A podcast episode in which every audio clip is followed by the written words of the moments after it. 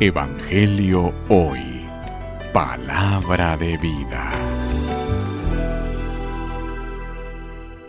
Lectura del Santo Evangelio según San Lucas. Gloria a ti, Señor.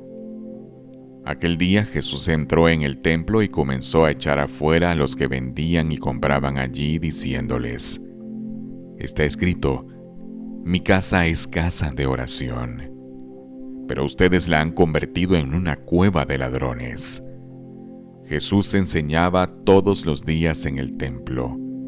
Por su parte, los sumos sacerdotes, los escribas y los jefes del pueblo intentaban matarlo, pero no encontraban cómo hacerlo, porque todo el pueblo estaba pendiente de sus palabras.